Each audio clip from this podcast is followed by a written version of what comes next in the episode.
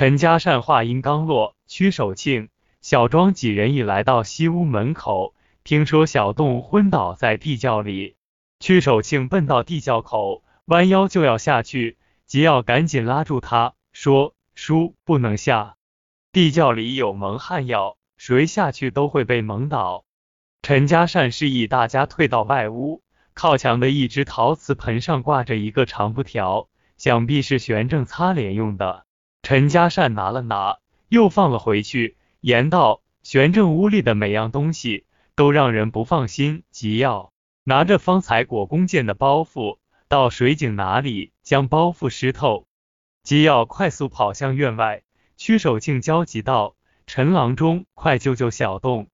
我家小哥不知是死是活，小洞可不能再出事啊！陈家善安慰道：“放心，小洞不会有生命危险。像这种通过鼻子将蒙汗药吸进体内的情形，有两个时辰就能苏醒。如果被人灌了蒙汗药，苏醒需要的时间要长些。现在最要紧的是如何将小洞从地窖里弄出来。从地窖口向外冒出的气味越来越浓。”还夹杂着浓浓的酒香味，站在外屋也能够闻到。担心被蒙倒，陈家善吩咐将所有的门窗打开，大家只好到院子里。陈家善说到目前为止，还没发现北屋墙上有通往外面的暗门，估计暗门在地窖里。玄正下到地窖，接着释放蒙汗药，而他借此机会顺着暗道跑了。吉耀拿着湿透的包袱。急匆匆返回，来到陈家善跟前说：“爹，还是我去看吧。”陈家善夺过叠成方块的湿包袱，回道：“还是我来吧。”用湿布捂住鼻子和嘴，效果并不怎么好，关键是憋气，尽量减少吸入蒙汗药的量。陈家善吸足一口气，用湿包袱捂住半张脸，前后进出西厢房两次。才终于看清地窖下面的大致情况，因为开了门窗，整个院子里也弥漫着蒙汗药的气味。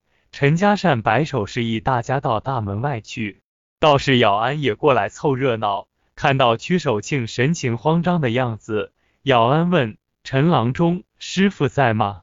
你们发现了什么？”平时师傅的西隐院不允许任何人进去。陈家善说。西厢房地下有一个地窖，知道这事吗？姚安大吃一惊，摇头道：“地窖，不知道。这座院子建起来后，我们一次都没进去过。”陈家善将包袱上的水拧干，接着说：“玄正这个恶魔太可恶了。与我们一同来的小伙子小洞在地窖中吸入蒙汗药，已经昏倒在里面。姚安道长，现在请你帮个忙，取二两干草。”将熬药的砂锅添满水，熬半个时辰，熬成一碗甘草汤，分成两份。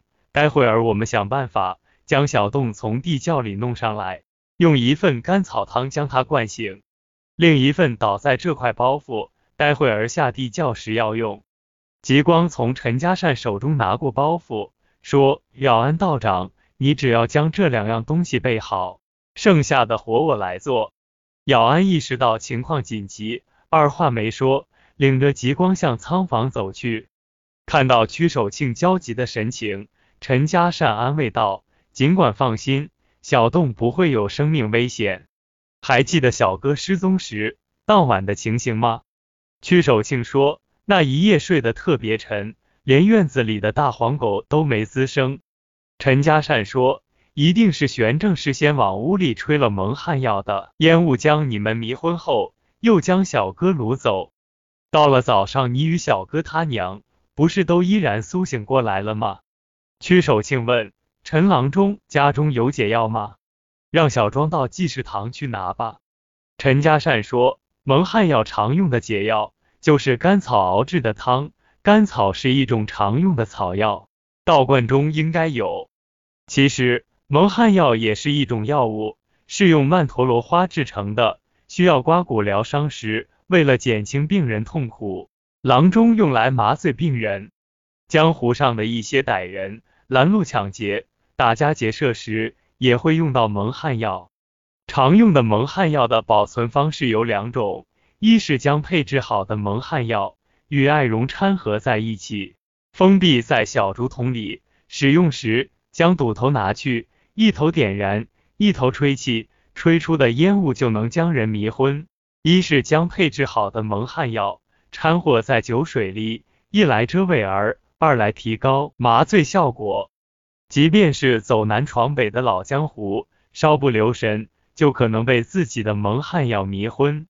极光问：“我闻着有一股酒香味，玄正用的是不是掺在酒里的那种？”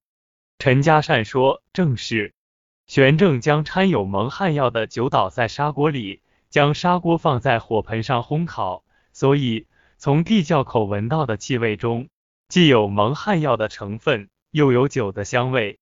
玄正配置蒙汗药的同时，一定配置了相应的解药，只是时间紧迫，我们一时难以找到。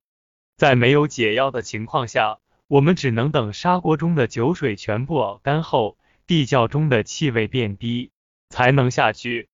看到陈郎中焦急的样子，屈守庆没有再说什么，但是他想了很多。